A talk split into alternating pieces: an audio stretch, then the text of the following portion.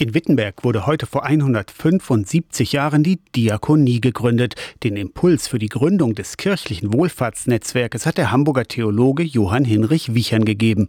Auf dem ersten evangelischen Kirchentag im Jahr 1848 weiß Ulrich Lilie, heute der Präsident der Diakonie Deutschland. Vor 175 Jahren hat Wichern wirklich eine Brandrede gehalten und hat gesagt, Kirche wach auf, kümmert euch um die Menschen. Wir brauchen eine Antwort auf diese riesige Herausforderung. Wichern wusste, wovon er spricht. 15 Jahre vor seiner Wittenberger Brandrede hatte er 1833 mit Hamburger Bürgern das Raue Haus gegründet, eine Stiftung mit besonderem Augenmerk auf Hamburger Straßenkindern. Durch die industrielle Revolution und die Revolution von 1848 1945 stand die Gesellschaft vor sozialen Herausforderungen, vergleichbar mit heute, findet Ulrich Lilie. Da ist viel Sprengkraft drin und dann haben wir noch diese riesen ökologische Geschichte und die Friedensfrage zu beantworten. Was ist da unsere Aufgabe? Nah bei den Menschen und wie finden wir neue Antworten auf diese Herausforderungen? So wie Wiechern damals Verbündete hatte, brauche die Diakonie auch heute Partner. Das heißt aus Überzeugung eben auch mit Menschen guten Willens, anderen Glaubens, gar keinen Glaubens an den Herausforderungen arbeiten, die uns verbinden. Das ist unsere Aufgabe. Das 175-jährige Jubiläum der Diakonie wird heute in Berlin gefeiert. Aus der Kirchenredaktion Torsten Kessler, Radio SAW.